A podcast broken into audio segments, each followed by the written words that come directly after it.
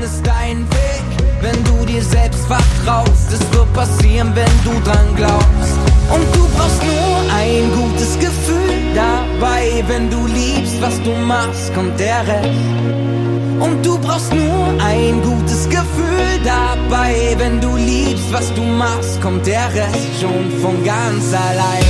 Willkommen bei der Lunchbox auf einer Runde mit meinem Hund. Ich bin Nina, Mitgründerin von Digital School Story. Und während unseres Spaziergangs befüllen wir deine Lunchbox mit frischen Ideen, knackigen Tipps oder auch würzigen Impulsen. Viele kleine Puzzleteile machen Digital Story zu dem, was wir wirklich sind. Die bilden echt unsere DNA.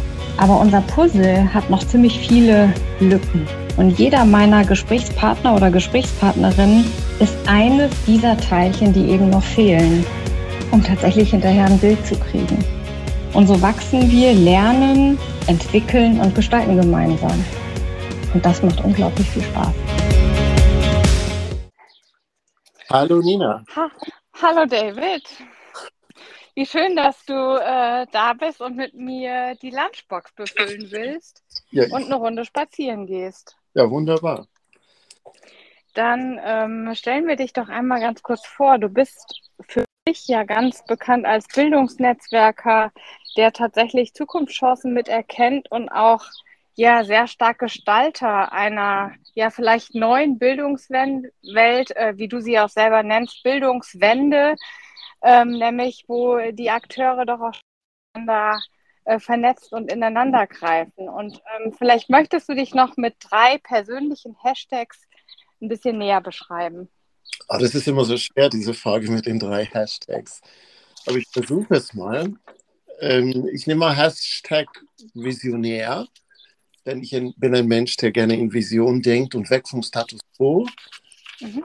Dann nehme ich tatsächlich auch, wie du eigentlich gesagt hast, auch den Hashtag Bildungswende, mhm. weil ich einfach die Notwendigkeit nachhaltiger Veränderung und Transformation gerade im Feld der Bildung äh, erkenne und äh, gestalten möchte. Und ich nehme auch den Hashtag dann auch folglich tatsächlich Transformation mit, weil ich glaube, dass Transformation im Hinblick auf die soziologische und gesellschaftliche Herausforderungen, in denen wir uns zurzeit befinden, notwendig, dass Weiterentwicklung ist. Mhm. Jetzt kannst du das ja auch aus ganz äh, verschiedenen Facetten selber so ein bisschen beleuchten, denn das, was ja vielleicht auch viele gar nicht wissen, du bist ja auch Lehrer. Ja. Wie bist du dahin gekommen, David? Also ich hatte nie vor, Lehrer zu werden. Und wenn man mich gefragt hätte, so Anfang, Mitte, Ende der 90er Jahre, hätte ich äh, so im Grunde genommen gesagt, du bist bekloppt. Also niemals wird mir die Idee kommen, das zu tun, weil eigentlich ähm, endete meine oder sollte meine Erfahrung mit Schule auch mit meinem Highschool-Diploma in den USA enden. 1991 und dort begann, danach begann ich Gesangsstudium. Ich habe also eine ganz andere Karriererichtung erstmal eingeschlagen. Ich äh, habe Operngesang studiert, zunächst an der mhm. Oberton Conservatory of Music in Ohio in den USA und später an der Musikhochschule in Stuttgart und habe tatsächlich dann danach auch eine Opernkarriere ähm, angefangen, Theater der Stadt Koblenz und dann später auch das Musiktheater in Essen. Und 2005, da war ich nachmittags mit einem Freund, der Lehrer war, an der Förderschule unterwegs und er sagte, Mensch, eigentlich haben wir ja Lehrkräftemangel in Nordrhein-Westfalen. Also er sind ja 2005. Ne? Wir sind heute 2023, sprechen noch 20 Jahre später fast über das gleiche Thema. Aber eigentlich ja. haben wir Lehrerkräftemangel und wir brauchen eigentlich Menschen wie dich im Schulsystem, die als gerade so, sage ich mal, SeitenquereinsteigerInnen ähm, Schule auch anders mitgestalten könnten. Und dann mhm. erstmal gesagt, das, das geht doch gar nicht. Und das doch, das geht, probier das mal aus hatte mich auf eine Vertretungsstelle dann als ähm, Lehrkraft Musik an einem Gymnasium in Mönchengladbach beworben. Habe das ein halbes Jahr lang gemacht und dann gesagt, gut, ich, ich beiße in den sauren Apfel, wechsle mal den Beruf, also die Karriere, komplett anderer Weg, nehme aber das Musische ausmacht mit, werde mhm. Lehrer, Gymnasium, Gesamtschule und habe dann Referendariat zwei Jahre gemacht. Und 2008 wurde ich dann mit meiner ersten Stelle an Mönchengladbach ähm, verbeamtet. Hm. Du hast ja damit auch ein Fach belegt sozusagen, was ja, dem man ja wenig Beachtung auch äh, draußen schenkt. Ne? Das ist ähm, ähnlich wahrscheinlich wie Gesellschaftslehre. Das sind ja so Dinge, die eher ein bisschen runterfallen, weil der Fokus immer so auf MINT gelegt wird. Glaubst du, dass wir damit einen Fehler machen und eher tatsächlich auch genau auf solche Fächer ein Stück weit setzen? Denn was vermitteln die für dich, David? Also, also wenn ich auf das Fach Musik erstmal eingehe, ja, wir machen einen Fehler damit. Weil wir müssen mal hinwegkommen von, wir fördern das sogenannte Kerngeschäft. Hier oftmals ist es in Nordrhein-Westfalen Deutsch, Englisch, Mathe. Die Schüler mhm. müssen Fähigkeiten haben in Deutsch, Englisch und Mathe. Das ist jetzt rein wirtschaftlich gedacht. Ja. Dabei braucht aber die Wirtschaft eigentlich andere Kompetenzen, ja, die, die diskutierten äh, Future Skills. Und Absolut. die werden ja ganz explizit tatsächlich einen modernen, zeitgemäßen musischen Unterricht vermittelt. Gehen wir ein, zum Beispiel die Situation, ich habe ja über Jahre ähm, jahresbegleitende Musicals einstudiert mit den Kindern. So, die lernen mhm. miteinander im Team, also kollaborativ zu mhm. arbeiten. Sie arbeiten kreativ in der Entdeckung ihrer eigenen Persönlichkeit. Mhm. Ähm, sie arbeiten kritisch mit zum Beispiel äh, szenischen oder Regieanweisungen, die sie dann gemeinsam mitentwickelt mhm. haben. Und das ist für mich einfach so etwas, wo ich dann denke, Mensch, all diese Kompetenzen, die Future Skills, die werden eigentlich in solchen musischen Prozessen dauernd vermittelt. Und da plädiere ich dann für eine Stärkung dieser Fächer. Absolut. Ja. Auch in, in, äh, auf Augenhöhe mit den anderen. Mhm. Äh, ganz, ganz wichtig. Ich glaube, da kann man sogar mit äh, reinbringen, ähm, auch Prozesse, die man sozusagen, das, was man ja auch steuert nachher im Unternehmen, auch das lernt man ja, weil du könntest ja theoretisch die einzelnen Szenen oder Abschnitte, die man äh, dann auch hat, ähm, bei einem Theaterstück zum Beispiel könnte man ja eben auch in Prozesse mit unterteilen, wofür man eben auch Lösungen gemeinsam finden und entwickeln kann und denken kann. Ja. Und die, ähm, diese Kreativität ist ja immer das Buzzword, was wir draußen hören. Die Menschen sollen irgendwie kreativ werden, aber die Frage ist auch immer, welche Kompetenz steckt da eigentlich wirklich drin? Und ähm, kommt das nicht genau durch solche Themen viel stärker zum Tragen ja, ich oder zur Entwicklung. Entschuldigung. Ich spannend, dass du das ansprichst, weil dieses, dieses Kreative, dieses Projektorientierte, das ist so etwas, was, glaube ich, zur Bewältigung der Querschnittsaufgaben der heutigen Zeit äh, dringend angezeigt ist. Und es hat mich dann übrigens nach und nach ja dazu gebracht, ähm, tatsächlich in die Kommunalverwaltung ja abzudriften, weil ich irgendwann so mein Talent für die Gestaltung von Projektmanagementprozessen und dann auch Change Management oder auch eine Strategie strategisch ausgerichtete nachhaltige Schulentwicklung. Ähm, mhm. das, das brachte mich dann dazu, übrigens dort tätig zu sein, wo ich auch heute bin, bei den regionalen Bildungsnetzwerken in Nordrhein-Westfalen. Mhm und dann auch mich im Nachhinein dann auch noch jetzt dann dafür tatsächlich stark zu interessieren, Mensch, kann man denn nicht mit diesen Fähigkeiten, diesen Netzwerkgedanken, diese kreativen Projektmanagement-Gedanken dann auch den Bereich der Verwaltung, wo auch Transformation ähm, im Hinblick auf der soziologischen Herausforderungen dringend angezeigt ist, mal angehen. Mhm. Und das ist so der Standpunkt, wo ich mich gerade persönlich befinde, so an dieser Stelle. Wie kommt man, wie kann man diese, diese Fähigkeiten denn dort weiterbringen? Total spannend, weil das, was du eigentlich in dem Prozess beschreibst, was du dir ja auch wünschen würdest, was Schüler und Schülerinnen mehr erfahren, auch gerade wenn wir auf die 21st Century Skills schauen, dann hast ja genau du diese Karriere eins zu eins als Beispiel erlebt. Also du kannst ja genau diesen Prozess sozusagen beschreiben, wie man aus dem Musischen heraus ähm, nachher tatsächlich in solche Strukturen, in denen du jetzt bist, ähm, da auch Transformation eigentlich mitgestaltet, sehr aktiv, weil das, was du ja wahrscheinlich auch machst jetzt in der ähm, Kommunalpolitik mit, das ist ja auch Transformation in gewisser Art und Weise, oder? Ja, es ist natürlich dann die jeweilige Rolle da drin, ist sehr spannend. Ne? Mhm. Ne? Eine ist ja die politische Rolle, das andere ist mhm. die verwaltungstechnische Rolle da drin. Ähm, die Politik ähm, ist für mich ein Feld, die tatsächlich, der tatsächlich eine, eine eine drängende Handlungsaufforderung im Zusammenhang mit Transformationsprozessen zukommt. Es reicht ja nicht, diese alleine verwalterisch äh, zu, zu begleiten oder zu beaufsichtigen. Ich glaube vielmehr, dass die Politik wirklich auch als feste Stimme der Bürgerinnen ähm, eine, eine, eine aktive Rolle übernehmen muss, gerade in Bezug auf die Bildungstransformation.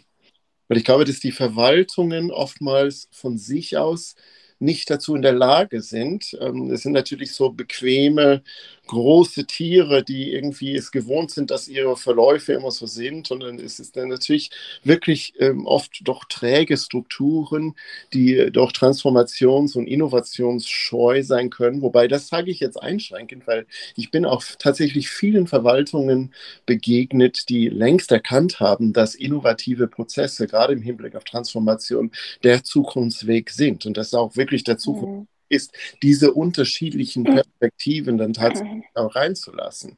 Aber es ist manchmal schwer, übrigens dieses Musische, den Hintergrund zu verkaufen, wenn man dann unterwegs ist in der Verwaltung. Da kommt da wirklich so oft der Spruch, ja, aber du bist doch Sänger, du hast doch von Verwaltung noch keine Ahnung. Mhm. Und das, das stimmt aber nicht. Ähm, gerade äh, vor dem Hintergrund, was du jetzt gerade richtig erkannt und beschrieben hast. Ne? Die Transformations- und Gestaltungsprozesse, die Projektprozesse, die im musischen folgen, die tun der Verwaltung in Bezug auf Innovation, aber auch wahrscheinlich dann auch der Politik dann auch gut. Mhm.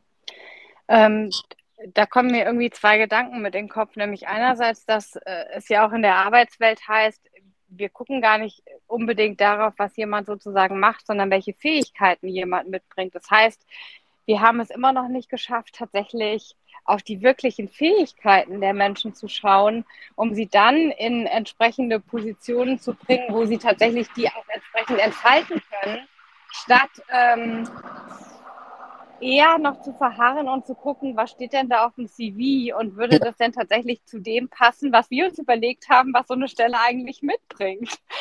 Ich finde, das finde ich eine total spannende Sache. Wir leben ja in Deutschland. Und Deutschland lebt, legt ja so viel Wert darauf, auf Abschlüsse, auf Titel. Ähm, natürlich sind diese wichtig, aber diese Gegenstände allein sind kein Beleg für Innovationskraft oder Innovationsfähigkeit oder eine Führungskompetenz, mhm. wenn wir auf Verwaltung gehen. Ich finde das total bizarr, dass zum Beispiel die die, die gesetzliche Voraussetzung zur Besetzung von Verwaltungsleitungspositionen heißt, zwei Jahre Führungserfahrung über mindestens 20 Personen. Da ist so ein gemeinschaftlicher Konsens. Wir können da erst Menschen besetzen und das wird durch die Bezirksregierungen in Nordrhein-Westfalen genehmigt. Und die mindestens zwei Jahre Führungserfahrung über mindestens 20 Personen haben. Das Krasse ist, ich nehme das als Beispiel jetzt, mhm. sagt nichts. Es könnten unglaublich schlimme zwei Jahre gewesen sein. Ja. Könnten unglaublich schlecht motivierte Menschen gewesen sein, die dann nach den zwei Jahren froh sind, diese Person wieder loszuwerden. Also ich, ich finde es einfach immer wieder krass, dass auf einen Abschluss, ein Titel Wert gelegt wird, und zwar mehr Wert gelegt wird, als tatsächlich Kompetenzen und Fähigkeiten. Und äh, das, ich glaube, dass in, im Hinblick auf die Transformation und da, da bin ich sowohl gedanklich in dem Bildungsbereich als auch in dem Verwaltungsbereich unterwegs. Das geht, das ist, das ist wenig zukunftsträchtig. Und das steht uns eigentlich eher im Weg. Ähm, es, ist, es ist eigentlich genau so, wie du sagst. Ne? Es steht uns im Weg und das haben ja nach außen, also wenn du draußen die verschiedenen Netzwerke dir anguckst, wenn du ähm, guckst, wenn man mit Menschen sich unterhält, dann ist genau das ja quasi klar. Also es wird ja auch klar, dass eigentlich das nicht die Zukunft ist, sondern wir tatsächlich auf Fähigkeiten schauen müssen. Trotzdem findet es nicht statt. Gibt es für dich Erklärungen, woran das liegen kann? Ist das fehlender Mut auch häufig, Menschen auch noch ein Stück weit weiter zu entwickeln? Ja, ähm, ich glaube, dass zum einen ist es natürlich der Mut, wobei es gibt, es gibt äh, Bereiche, wo tatsächlich der Mut in, inzwischen aufgebracht wird, einfach weil die Not zu groß geworden ist. Mhm. Es gibt äh, so einen erheblichen Fachkräftemangel, dass man einfach gezwungen wird, um die Ecke zu denken. Ich glaube, dass oftmals, gerade bei so Stellenausschreibungen, gehen wir mal auf Stellenausschreibungen an, ähm, alte Ausschreibungen aus der Schublade geholt werden, die irgendwie aus einer anderen Zeit entstanden ähm, und tatsächlich dann versucht werden, in die heutige zu überführen, aber das ist nicht gelingt. Ähm, ich glaube, was auch oftmals fehlt, ähm, gehen wir mal auf den Bereich Bildung ein, gehen wir auf Schulverwaltungen mhm. in den mhm. Kommunen ein. Es fehlt ein Innovationsgeist. Und ich glaube, dass gerade die Schulverwaltungen Innovationstreibende in den Kommunen sein können und sein müssen und dass das auch sogar ihn bekommt, diese Rolle.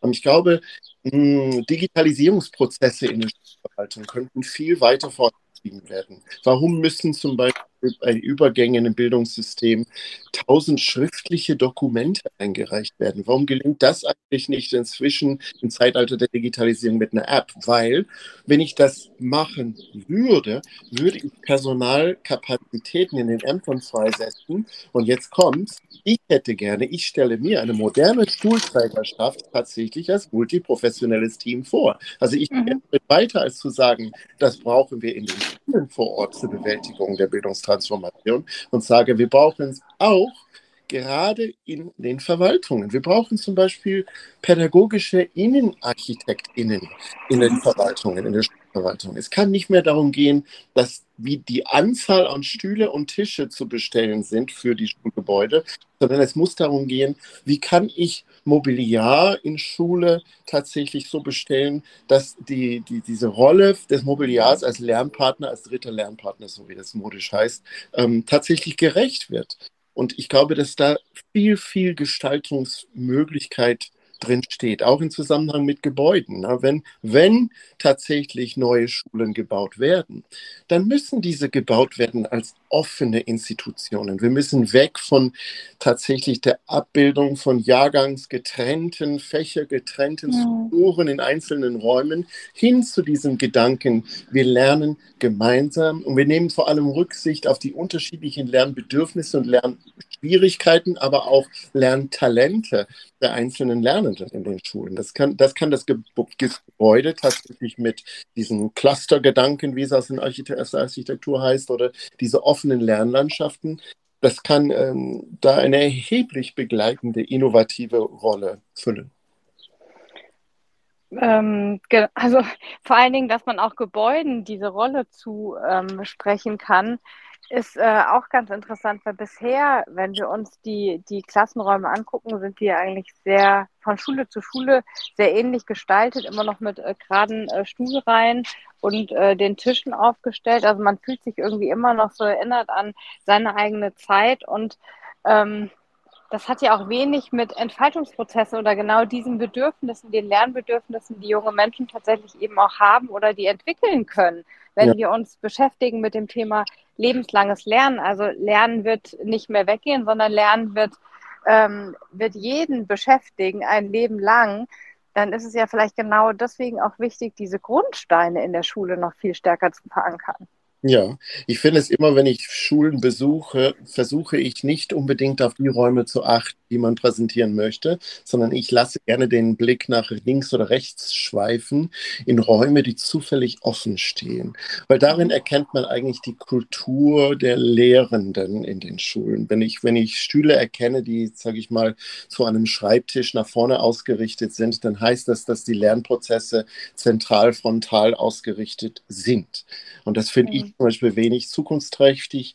Ähm, ich ich fände es viel besser, wenn, wenn es vielleicht auch gar gar kein Lehrerpult oder Lehrertisch mhm. gäbe, sondern wirklich, dass die, die Tische der Schülerinnen tatsächlich im Vordergrund stünden, wie sie denn, ähm, in, in Bezug auf ihre Rolle. Was du gesagt hast zum Thema lebenslanges Lernen.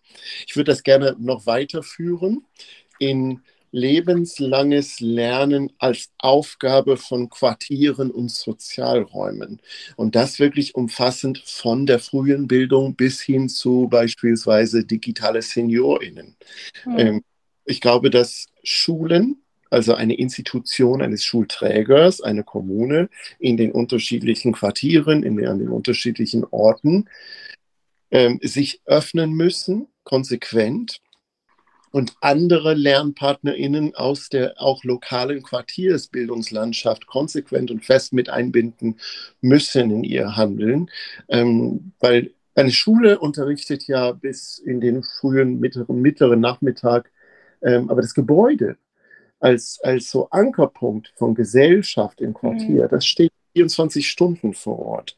Und mhm. oftmals wird dann da argumentiert, ja, aber es gibt ja keinen Hausmeister, der so spät da ist, wer übernimmt Dienste etc. Ich glaube, dass darin auch eine besondere Aufgabe für die Verwaltungen in Zusammenarbeit mit Schule liegt, Strukturen und Wege zu finden, die eine Nutzung dieser Räume durch Vereine, durch Kunstkurse, durch Volkshochschulen, übrigens auch so ein wichtiger Baustein in Bezug auf lebenslanges Lernen, ich finde, dass die Volkshochschulen generell in, in ihrem Weiterbildungsauftrag gestärkt werden müssen.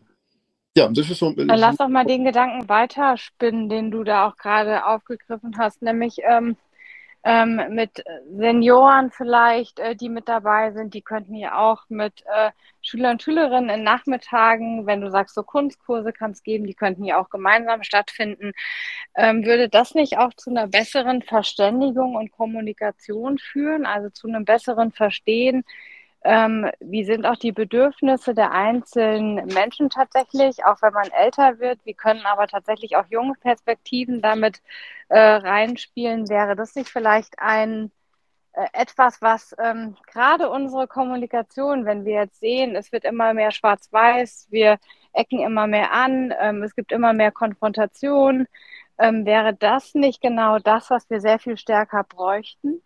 Ich fände ein Beispiel für diese generationsübergreifende Kommunikation und Gestaltung wäre zum Beispiel, nehmen wir den Bereich Seniorinnen, die in der digitalen Welt nicht zurechtkommen. Mhm. Ich habe vorhin gefordert, Übergänge in Schule sollten automatisiert digitalisiert sein. Ja, schön und gut, wenn man die Geräte hat und mhm. insbesondere, wenn man die Kompetenz hat, sie zu bedienen. Das hat die ältere Generation zum Teil nicht.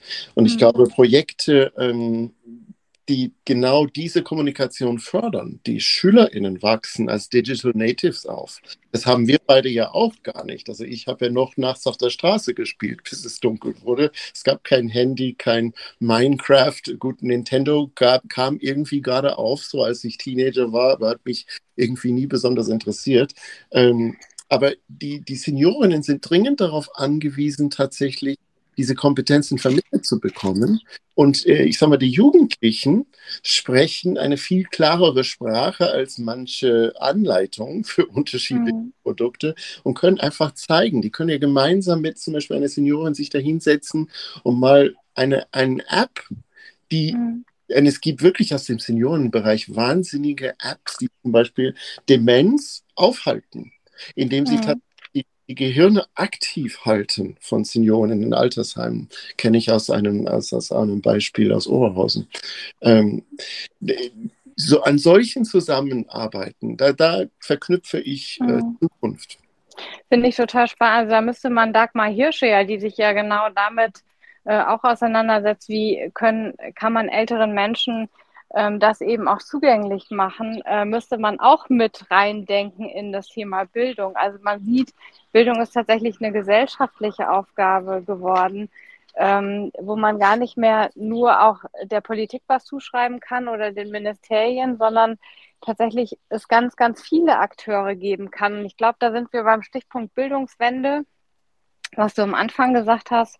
Was verstehst du unter diesem Begriff Bildungswende?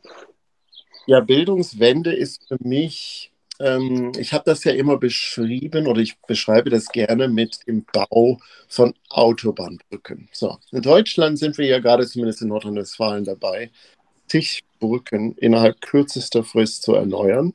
Das ist ein unglaublicher Eingriff, der notwendig wurde, weil man ja eigentlich von der Substanz gelebt hat. Man hat Jahr mhm. Jahr Prüfung zu Prüfung gesagt, ach, die kann das noch, die macht das noch. Dabei waren das Brücken, die in den 50er, 60er Jahren geplant und gebaut wurden, die für einen gänzlich anderen Verkehrsstrom auf, aus, ausgelegt waren. Mhm. Wir haben das Fünffache, Sechsfache davon. Und das Gleiche ist ja in unseren Schulen ebenfalls. Wir haben ein, ein preußisch anmutendes System, nicht nur in den Räumen, wie wir das vorhin gesprochen haben, denn alle Schulen sind nicht mit offenen Lernlandschaften und Clustern gesegnet, bei, bei weitem nicht. Da reden wir vielleicht über ein, zwei Prozent der Der Großteil der Schulen sind alte Flurschulen, die eigentlich gedacht sind, um eine homogene Arbeiterschaft irgendwie ähm, zu bilden, um tatsächlich wirtschaftlich was zum Gesamtsystem beizutragen. Unsere Gesellschaft ist nicht mehr so, schon seit Jahrzehnten. Und ähm, es wird viel, viel Geld in den Bau dieser Brücke investiert. In kürzester Zeit müssen riesige Umwälzungsprozesse stattfinden. Mhm. Leider sage ich einfach auch in einem Art Warnton, die Kommunen werden mit der Erneuerung der schulischen Infrastruktur, und das ist nur die schulische, ne? da sind wir noch nicht bei den Musikschulen, bei mhm. den Volkshochschulen, bei den freien Trägern, die ja auch äh, Infrastruktur haben, die alle werden es nicht schaffen diese Aufgabe zu bewältigen. Und deswegen fordere ich eine Bildungswende als tatsächlich aktive Gestaltung durch die Politik. Es reicht nicht, wenn BildungsministerInnen in KMK-Konferenzen zusammenkommen und dann erklären, wenn wir das in den letzten 70 Jahren nicht hinbekommen haben, wieso erwarten Sie, dass, dass, wir, dass wir das heute hinbekommen? Also ich berufe mich gerne nicht darauf, dass 70 Jahre etwas nicht geklappt hat, sondern ich möchte, dass bewusst hingeschaut wird, warum hat es nicht geklappt? Was an den mhm. Strukturen verhindert eigentlich, dass es klappt? Und ich glaube, dass das im Zusammenhang mit Bildung ein Riesenthema ist. Man hat da die unterschiedlichen Player auf Bundes-, Land- und kommunaler Ebene. Und die miteinander ins Interagieren zu kommen. Das ist aufgrund des Föderalismus ja ein, ein, ein, eine arge Forderung. Und ich glaube, dass wir in Deutschland mindestens einen Bildungsstaatsvertrag brauchen, dass sich Kommunikationsstrukturen innovativ denkt.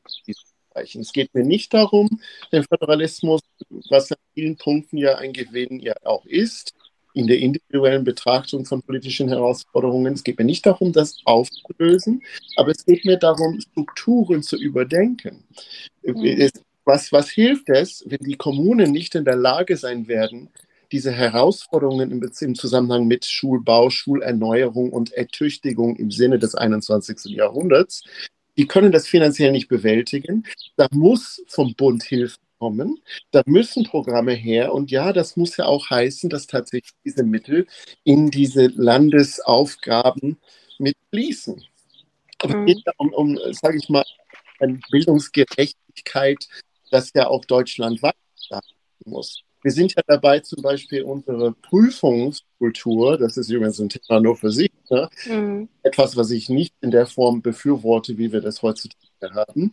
Aber und die Prüfungskultur wird zentralisiert. Es werden Qualitätsstandards gemeinsam beschrieben.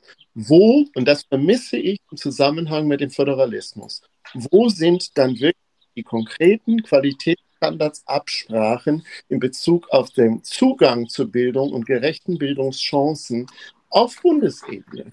Das ist, das ist mhm. etwas, was ich fordere. Das, das muss, da muss ein Umdenken, eine Neuorientierung stattfinden. Und ganz, ganz wichtig dabei, an diesem Gestaltungstisch Zukunft dürfen nicht nur leitende, weise Deutsche sitzen.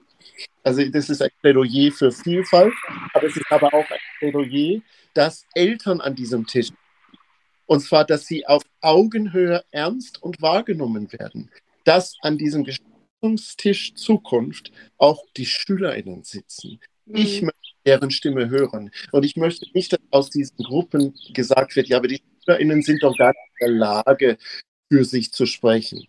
Dann habe ich den Anspruch, persönlich, da bin ich jetzt auch politisch unterwegs, mein Verständnis so zu öffnen, dass ich in der Lage bin, das Wichtige, was sie zu sagen haben, auch mitgestaltend einfließen zu lassen.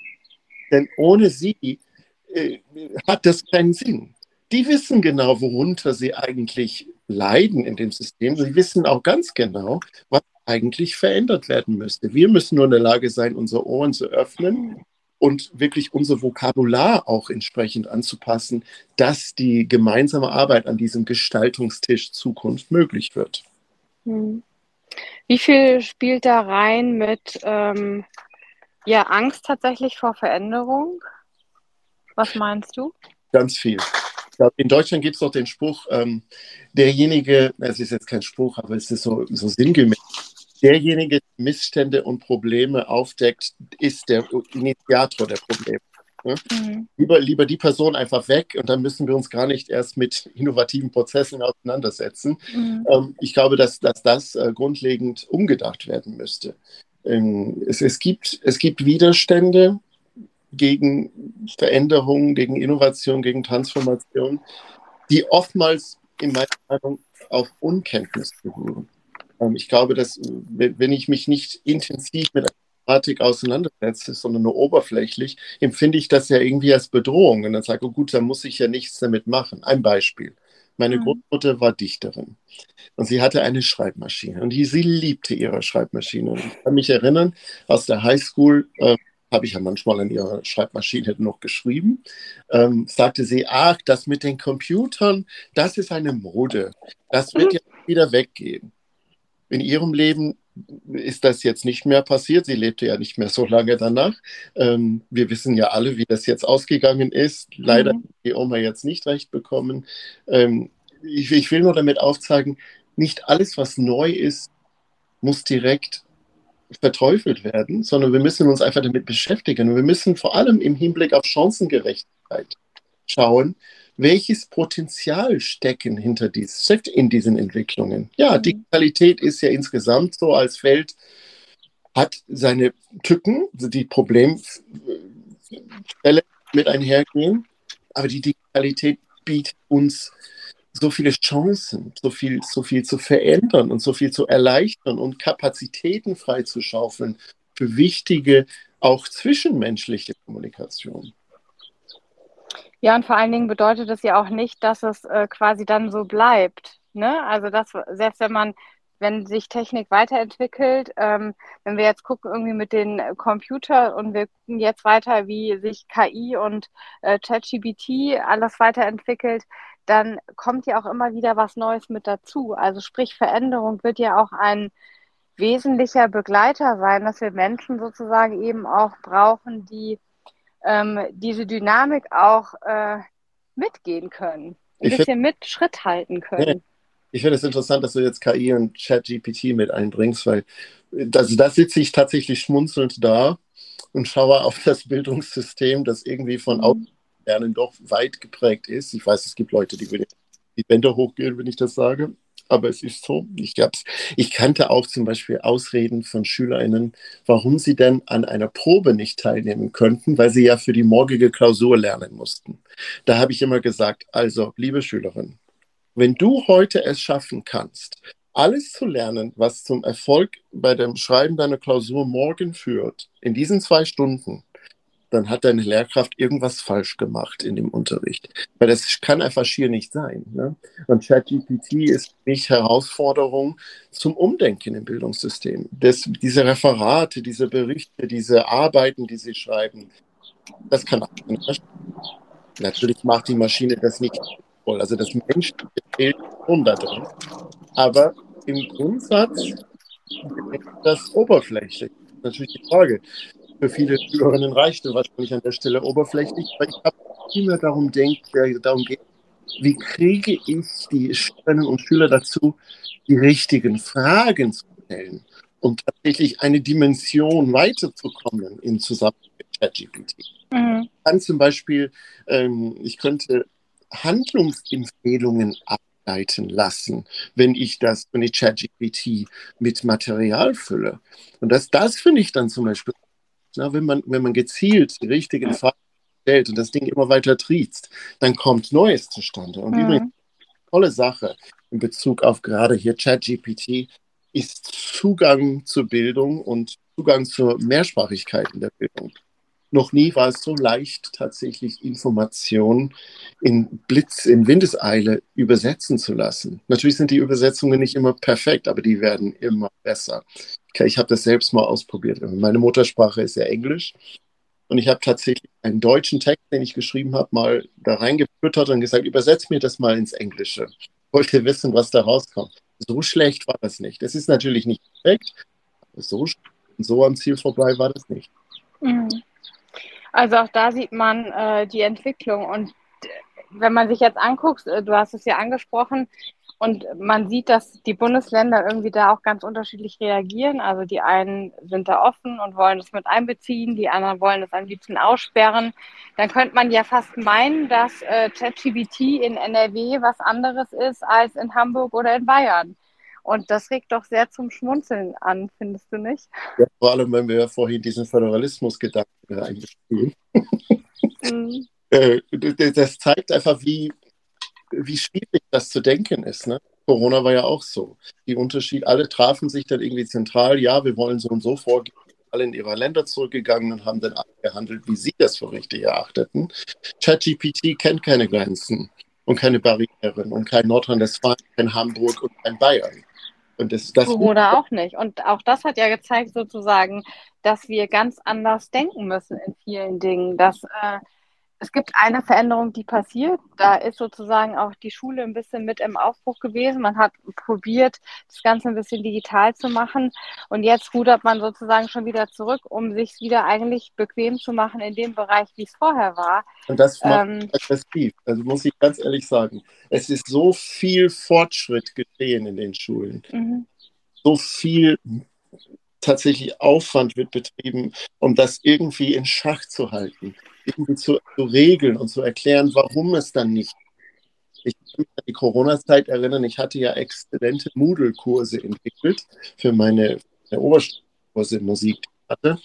Und, ähm, aber die Bewertungen, die da drin vorgenommen wurden, die durften ja eben eins zu eins benutzen, um tatsächlich die Leistung bewerten das System gibt vieles viel mehr her als das, was wir nutzen. Und übrigens, diese, diese längst überfällige Digitalisierung auch in Schule, äh, wenn wir nicht Lehrkräfte haben, wenn wir nicht genügend Räume haben, weil das ist ja auch so ein, eine, eine Folge von nicht nur den beiden Flüchtlingswellen, sondern auch tatsächlich eine auf Bundesebene nachhaltig besser betriebene Familienförderung. Wir haben steigende Geburtenzahlen, diese demografischen Momente von vor 20 Jahren sind alle hinfällig. Wir brauchen mehr Raum, wir brauchen mehr Fachkräfte.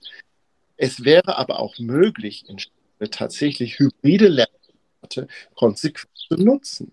Wir haben alles da. Wir haben die Geräte, wir haben zumindest die Möglichkeiten für die Lehrkräfte, sich fortzubilden, oder wir könnten es einfach den innovativen Lehrkräften ermöglichen, die bereits gehen.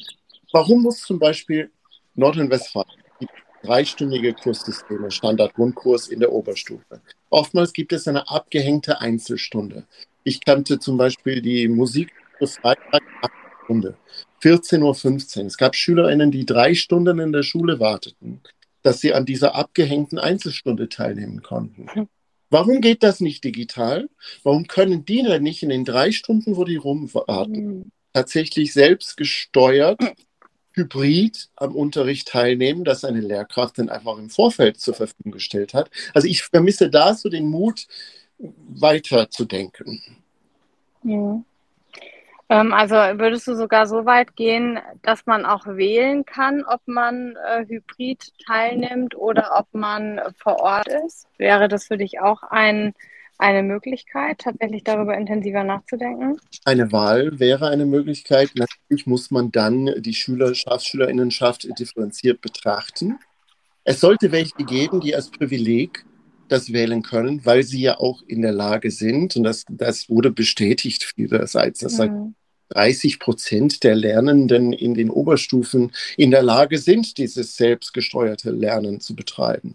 Und wenn die das doch sind, dann sollten auch diese Gruppe dann bescheinigt meinetwegen von Beratungslehrkräften oder Koordinatorinnen, ähm, die sollen die Möglichkeit der hybriden Teilnahme haben.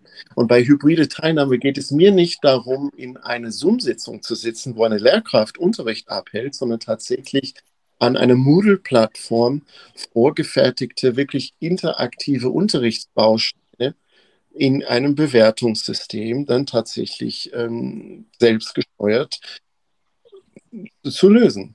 Hm. Schließt ja so ein bisschen an das an, was man auch im Arbeitsleben hat, ne? wenn wir an Hybrid äh, denken, was auch da möglich ist und auch ähm, bleiben wird ja hoffentlich. Man, manche holen auch da ins Büro sozusagen wieder zurück. Aber das wäre ja eben auch eine Option. Dann wird man quasi schon direkt vorbereitet, wie läuft das später ab, ne? Aber es ist wirklich übrigens die gleiche Herausforderung, wenn wir ja. auf Verwaltungsgedanken wiederkommen. Ja. Da ist auch ein Mangel an Raum. Aber was bringt es tatsächlich, wenn die Menschen jeden Tag einfach sich gegenüber sitzen? Natürlich ist der zwischenmenschliche Austausch enorm viel wert. Und natürlich braucht es das. Aber diese Mischformen, ich sage mal, von einer Fünf-Tage-Woche sollte es jedem Arbeitnehmer, Arbeitnehmerin freigestellt sein, zu wählen. Ich mache zum Beispiel zwei Tage mobiles Arbeiten oder ich mache drei Tage mobiles Arbeiten. Das ist Standard und das geht. Also kenne ich jetzt auch aus meiner eigenen Verwaltungsarbeit. Ich bin in der glücklichen Lage, selbst darüber, je nach Terminlage zu entscheiden, wann ich wie, wo was mache. Dabei mhm. muss auch gewisse Flexibilität vorhanden sein, weil, und da sind wir übrigens beim Thema Nachhaltigkeit, das reduziert den Raumbedarf.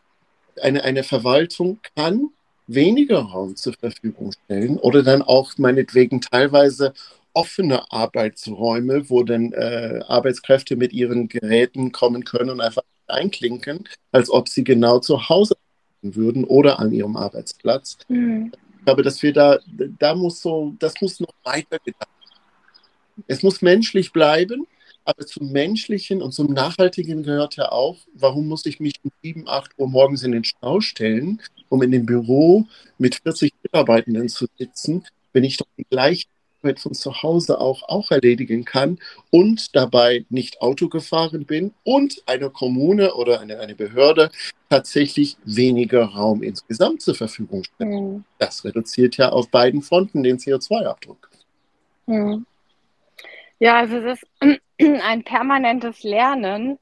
Äh, da sind wir auch wieder bei lebenslanges Lernen, weil ich glaube, es gehört tatsächlich eben nicht nur dazu, dass man sich neue Dinge aneignet, sondern dass man auch ähm, permanent Dinge hinterfragt, reflektiert und vielleicht dann auch wieder zu neuen äh, Schlüssen so ein Stück weit mitkommt.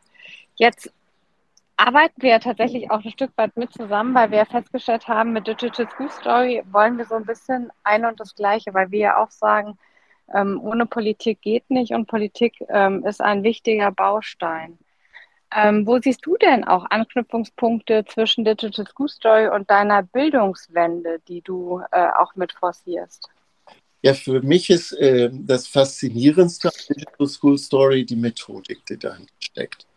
Ähm, ich, ich suche natürlich aktiv nach Transformationsmomenten, nach innovativen Ideen. Und diese Methodik des, des selbstgesteuerten Lernens. Da knüpfe ich an dem an, was wir jetzt auch mhm. haben, Emanzipation der Lernenden, der Lehrenden, der Lernenden. Ähm, das, das ist für mich so der, der Anknüpfungspunkt mit Digital School Story. Ähm, die SchülerInnen zu befähigen, sich Informationen anzueignen in ihren eigenen Medien, mhm. ermöglicht ein anderes Lernen. Ein, ein motiviertes, ein interessiertes Lernen, ein aus Auseinandersetzen und Reduzieren tatsächlich von Unterrichtsinhalten, denn wir leben ja in einer schnelllebigen Welt, die darauf angewiesen ist, nun mal in kurzen Zeiten Informationen präsentiert zu bekommen. Das heißt jetzt nicht, dass das das Wissen der Schülerinnen ist, weil die haben ja im Rahmen der Projekte ja tatsächlich weitreichendere Recherchen gemacht. Das heißt, da steckt noch viel mehr assimiliert Wissen da hinten, als was letzten Endes in ein filmisches Produkt einfließt. Und ich glaube, dass das ein, ein System ist in Bezug auf eine Bildungswende, wie Unterricht und Lernen in Schule anders innovativ gedacht werden. Und das ja. ist übrigens für alle Fächer. Ich wüsste kein Fach, wo diese Methodik sich nicht anwenden ließe. Ja. Ja, das ist, äh, das ist tatsächlich erstaunlich, äh, dass dem so ist. Jetzt, wenn wir das mal in Verbindung mit Politik weiterdenken, welche Chance liegt eigentlich darin, seitens der Politik äh, sowas auch mit zu forcieren, um tatsächlich Transformationsprozesse anzuschieben? Aber auch gleichzeitig wieder zurückzublicken auf die Fähigkeiten, wo wir nämlich ganz am Anfang waren, nämlich dass Menschen ja wirklich diese Fähigkeiten auch ausbilden in der Schule, die wir brauchen. Welchen Schulterschluss bräuchten wir da seitens der Politik? Also es braucht gemeinsam erstens, was brauchen Schulen, um tatsächlich den Anforderungen des 21. Jahrhunderts in Bezug auf Lernen gerecht zu werden. Die Politik muss dafür sorgen, dass entsprechende Strukturen hergestellt werden, dass experimentelle Räume, die es in Erlassen und Verordnungen gibt, maximal ausgenutzt werden können und dürfen. Und dort, wo diese Räume und Kapazitäten nicht vorhanden sind, müssen sie von der Politik aktiv eingefordert werden, damit innovativ denkende Schulen und Lehrkräfte mehr machen können, damit mehr Initiativen wie zum Beispiel die Digital School Story oder auch eine ein von mir beliebte Bewegung Schule im Aufbruch mhm. in die Schulen finden können. Ähm, Politik muss aber auch in der Lage sein, jenseits von vier bzw. Jahresintervall. Wenn wir eine nachhaltige Bildungswende wollen, müssen wir eigentlich die Utopie beschreiben, die in 2050 herrschen müsste. Ja, das sind 27 Jahre hin. Mhm wenn wir das Ziel gemeinsam beschreiben, wirklich auf Augenhöhe, Politik aktiv gestaltend in Bezug auf Gesetze, auf Normen, auf Verordnungen, Erlasse etc., Schule in Bezug auf Innovationsbedürfnisse, Eltern und Ler Lernende auch mit am. Mhm. Ähm, wenn wir diese Utopie gemeinsam beschreiben, gelingt es uns auch, die notwendigen zu gehenden Operationalisierungsschritte abzuleiten wenn ich, wenn ich sage, ich will dorthin verdienen. Wenn ich sage, ich will in den Urlaub nach äh, den Malediven fliegen, dann könnte ich ja hier dann aufschreiben, gut, ich möchte das in drei Jahren machen, dann muss ich monatlich Geld sparen, dann muss ich irgendwann das Ticket buchen, dann muss ich mich um eine Impfung kümmern vielleicht, aber das hört sich jetzt so banal an, aber so ähnlich vergleichbar wäre es mit einer Vision Bildung 2050. Wo wollen wir hin? Wie gedenken wir den Anforderungen der Gesellschaft, der Wirtschaft tatsächlich gerecht zu werden. Warum? Oder wollen wir zum Beispiel länger, dass Jahr für Jahr 45.000 Menschen unsere Schulbildungssysteme ohne Abschluss verlassen? Ist das wirtschaftlich? Ich finde nicht. Und da haben wir einen Anspruch tatsächlich auf ein anderes Denken. Aber das Denken gelingt nicht durch Beschluss einer Kultusministerkonferenz. Das Denken gelingt nur durch einen gemeinsamen Gestaltungstisch Zukunft. Und da die Politik sie muss das übernehmen. Ähm, es gibt sonst keine, keine Variablen da drin, die tatsächliche Veränderungen erzeugen können. Weil ich sage mal, mhm. wenn ein Ministerium, eine Behörde vehement eine andere Position vertritt, wenn die Politik eine weitreichendere Perspektive einnimmt, dann muss da ge daran gearbeitet werden, dass das ähm, Prozesse angesetzt werden. Mhm. Braucht es dafür nicht dann aber auch tatsächlich klare Entscheidungen? Natürlich. Also man muss, man muss sich dafür entscheiden, eigentlich, so wie es ist, geht es nicht weiter. Ne? Das Bildungssystem, wie wir es kennen, ich finde das immer so schlimm. Ich frage Bildungswende, damit es konstruktiv ist. Ey, das ist schon lange vor die Wand gefahren dass äh, wir lassen links und rechts Bildungskarrieren einfach abrupt enden, weil Übergänge nicht geschafft werden zwischen Grundschule und weiterführenden Schule, weil Strukturen nicht vorhanden sind, die ein individualisiertes Lernen möglich machen, weil SchülerInnen die Kompetenzen nicht erwerben in unserem Schulsystem, die die tatsächlich für den beruflichen Erfolg später in unserer heutigen Welt benötigen. Ähm, ja, es braucht mehr Mut tatsächlich zur Innovation. Genau, und ich ähm, finde da nochmal einen wichtigen Punkt, weil ich habe das auch kürzlich miterlebt, dass äh, tatsächlich eben Ministeriumsvertreter sagen draußen, das wäre ja alles gut. Also sie wären gut durch die Pandemie gekommen, das System wäre gut, es würde alles gut funktionieren. Bedeutet das nicht dann auch, dass man endlich anerkennen müsste, dass auch tatsächlich viel schief läuft? Also das ist natürlich eine Frage der Perspektive. Ein, ein, ein mal von Seite eines Ministeriums ist natürlich die, die Bewältigung einer Pandemie, weltweiten Pandemie, es zu haben auf das andere durchaus ein Erfolg angesichts der Herausforderungen, mit, dem, mit denen man konfrontiert war. Dennoch braucht es aber auch die Ehrlichkeit. Alles, was an die Oberfläche gespült wurde an Schwächen in Bezug auf digitale Bildung in Corona, das können wir nicht einfach wieder zu Boden sinken lassen. Sonst ist irgendwann unser Teich, unser Bildungsteich, an dem wir, an dem wir dann sitzen, mhm. Bild zu, zu, zu, betätigen an der Stelle. Sonst ist das irgendwann verseucht. Es mhm. geht es einfach zu ignorieren, weil es wieder nach unten gefallen ist. Und das, das, was hochgekommen ist, wir können ja eigentlich froh darüber sein, weil es genau zeigt, worin die Chancen der Veränderung liegen. Es zeigt uns auch, wo Schwachstellen sind. Und es fordert uns durch das Aufzeigen eigentlich dazu auf, dort gestaltend tätig zu werden. Ja. Genau, du beschreibst es echt so schön, weil darin liegen so viele Chancen und ähm, irgendwie sieht man immer das Negative da drin, ähm, aber tatsächlich es liegen ja ganz, ganz viele Chancen äh, entstehen dadurch, wenn wir anfangen, ähm, langsam aus sich heraus auch Systeme zu verändern. Ne? Also nicht zu verordnen, wie sie verändert gehören, sondern tatsächlich mit den Akteuren eben auch gemeinsam zu gestalten und dann eben auch äh, wirklich nachhaltig zu verändern, um ähm, auch äh, Menschen mitzunehmen, ne? Menschen nicht abzuhängen, mhm. sondern letztlich, äh, wir brauchen ja auch die Lehrkräfte, die, ähm, die von innen heraus dann eben auch sich ändern und wandeln. Ich glaube, was, was du jetzt ansprichst, ähm, habe ich mir jetzt hier gerade notiert, neben Perspektive, ist die, die Haltungsfrage. Hm. Man muss ja wirklich den Spiegel sich selbst vorhalten und ehrlich sein. Wovor habe ich in Bezug auf gerade digitale Kompetenzen Angst? Oftmals ist es das fehlende, das Fehlen von Eigenkompetenzen das ist etwas, wo, wohin ich übrigens einen Auftrag seitens der Politik sehe. Neue Räume in Bezug auf lehrende Fortbildungen zu schaffen und Anforderungen, verpflichtende Anforderungen. Es kann nicht sein, dass jemand sich in die Nische zurückzieht und sagt, nee, ich warte einfach meine Rente ab und ja dann muss sich da nichts mehr ändern. Eine Haltungsfrage. Und übrigens ganz, ganz wichtig im System Schule ist gar nicht so sehr die Politik oder das Ministerium. Es sind die einzelnen Königinnen und Könige der Schulen, die Schulleitungen.